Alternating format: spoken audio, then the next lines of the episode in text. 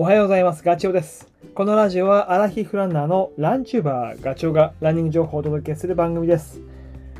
走りながらや隙間時間にでも聞いていただき、走る気持ちがスイッチオンになれば嬉しいです。先週の土曜日は、矢光峠走ってきました。実は先々週も行っているし、その前の週も行ってるから3週連続なんだよね。で、峠走をしてる理由って、あのね、効率がいい。脚力と心肺機能の両方に刺激が入るっていうことですね。で、あと、もう何回も矢光峠って言ってるから、もうスタート地点が決まっている。えーっていうと、スタートとゴール、その区間、あのーランニングアプリのストラバでセグメントっていうのが設定されていて、僕の過去の記録全部録画残ってるんですよね。で、そうね、セグメントって何かっていうのを説明した方がいいですね。セグメントは、あの、ランニングアプリの Strava が GPS の位置情報からですね、そのスタートゴールの区間、どのくらいの時間をかけて走ったかっていうのを自動計測してくれる機能です。で、そのタイムがあるから、過去に走った自分のタイムと比べて、どのくらい、まあ、速いのか遅いのかわかるし、今までの結果の中で何番目の記録なのかっていうのもすぐに表示してくれる。で、あとはそこ、走った人、他に走った、まあ、ストラバのユーザーなんだけど、そのユーザーたちと比べて、えーどんだけなのっていうランキング表示してくれるっていう。それは、まあ総合順位もあるし、今年2022年っていうく区切区切り？で、あと、今日、あと年代、性別っていう風に分けて出してくれるんで、あの、すごくこうやる気というかモチベーションが上がります。で、矢光峠はね、あのスタート地点が、まあ、決まってて、あのコンビニがあるんだけど、そこから、えっとスタートして、11.5キロ先の矢光峠っていう看板まで登っていくんですよね。で、標高差が700メーターです。でそこいもうよく僕言ってるんだけど、まあ、自宅から1時間以内で行けるっていうことで言うと、なんか陸上競技場的な感じで もう走るために行く。え刺激を体に入れるために行くっていう感じです。で、まあストラバのログ見たら、なんと56回行ってました。だから、まあ、言うとね、56回だけど、まあストラバの登録する前から行ってるから、何回行ってるかわかんないですね。っていうことでね、あのーこの前、一番こう、そこ行ってるよっていう、ローカルレジェンドっていう称号がもらえるんだけど、スピードが速い人は、それだけでキングになるんだけど、行った回数でもあの取り上げてくれるんだよね。それが面白い。ただそれも、あの、実は裏側があって、みんなタイムアタックするときに、スタート地点からゴール地点までログ切っちゃってんだよね。だから、僕の場合って、ログ切らないで往復でやってるから、あのその往復っていう部門ではローカルレジェンドになる。だけど、もっともっと言うと、僕の周りにいるラン友たちは何度も何度もアタックしてるから、えっ、と、もっとその人たちの方が、あの、回数は多いと思う。まあ、たまたま僕のログの切り方が往復だったから、ローカルレジェンドになったんだろうとと思うけど、それでも嬉しいです。で、えっ、と、その記録がね、僕は先週土曜日が59分06秒かな。でね、もう矢光走ったことがある人は、まあ、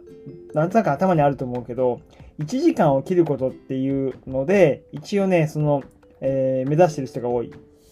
1時間切りっていうので。で僕のベストタイムは2021年、あ去年だね。56分10秒とかっていう記録なんだけど、で、今年のベストシーズン2022年が58分30秒ぐらい。あの、クレイジーカロさんと一緒に走った時かな。それのタイムです。まあ、それが春だから、まあ、それと比べれば、先週のタイムはちょっと遅いんだけどね。えー、まあ、とはいえ、なんとか1時間切れたんで、良かったと いうふうに思ってます。まあ、矢別峠1200人ぐらいストラバーユーザーアタックしてる中では、その56分10秒は、えっ、と、49番だったかな。そのぐらいです。えっ、と、年代別で45から54歳だと6番目っていう、そういう風に聞くとなんかね、ヤビス峠走ってみたくなると思いますよね。近くにいる人はぜひアタックしてください。はい。で、冒頭で僕あの峠走、ヤビス峠走るのがすごい効率がいいって言ったけど、それはやっぱ峠道って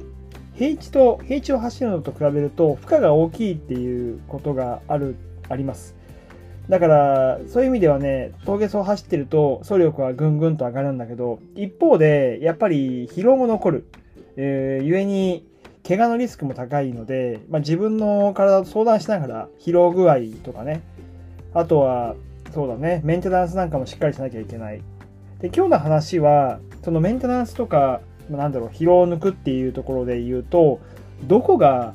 あの使われてるのっていうのを今一度確認しようと思ってその話をしようと思うんですけど、えー、まず着地だね。走った時の着地、まあ、これはま想像通りに前もも大腿四頭筋を使うわけですよね。でも体全体の体重を片足ずつ受け止めていくわけだから走る時って。で下り坂はさらにねダメージが大きくなるのでやっぱり太もも前側はメンテナンスをしなきゃいけないのとあと着地の時ってお尻の大臀筋も使うわけで、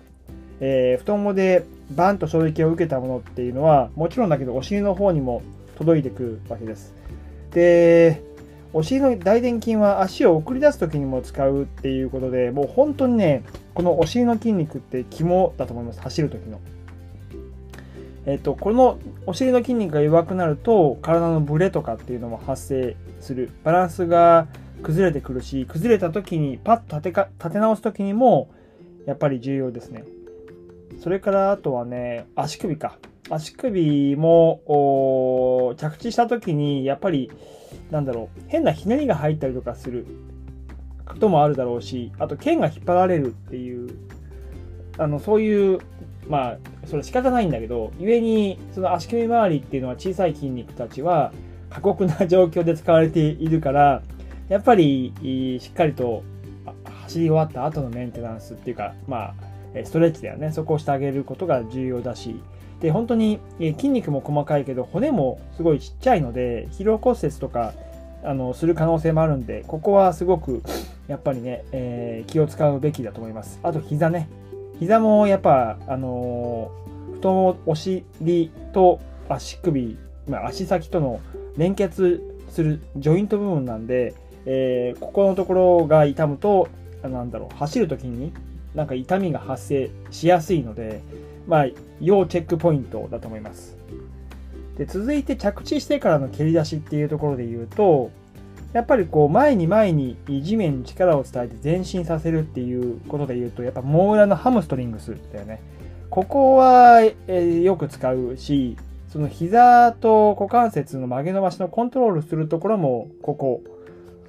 だからここがね、まあ、ここもお尻も重要だって言ったけどもも裏も超重要パーツでここが故障しちゃうとやっぱり長引くし、まあ、言うと肉離れとか絶対こう気をつけなきゃいけないところだと思います。だよね。で、お尻の大臀筋で切り出して、え使う。そして、えー、ハムストリングでそのパワーをよりこう推進力に変えさせるっていう、えー、そういうところなんで、あの、もう速いランナーは、もうここの筋肉が異常に発達してると思います。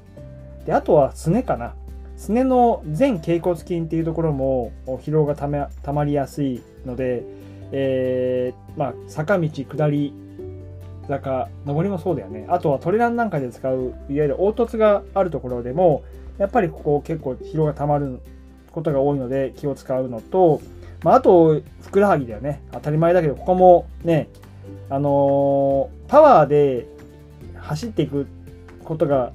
多い場合、フォームよりも力で押していくっていう力みが入った時には、ふくらはぎをすごい使う。一方で結構大きい筋肉ではないから疲れやすい限界点も近いので、えー、使ったらここもしっかりとメンテナンスをしてあげることが必要だと思います。なので今言ったところはあの走り終わった後お風呂でマッサージするとかセルフマッサージすることもあるだろうしあの施術を受ける時にもここが疲れてるってことをプロに伝えるっていうことは一つやった方がいいと思います。はい、えー、今回のお話が少しでも役に立てば嬉しいです。それではまた次回の放送でお会いしましょう。ガチョウでした。バイバイ。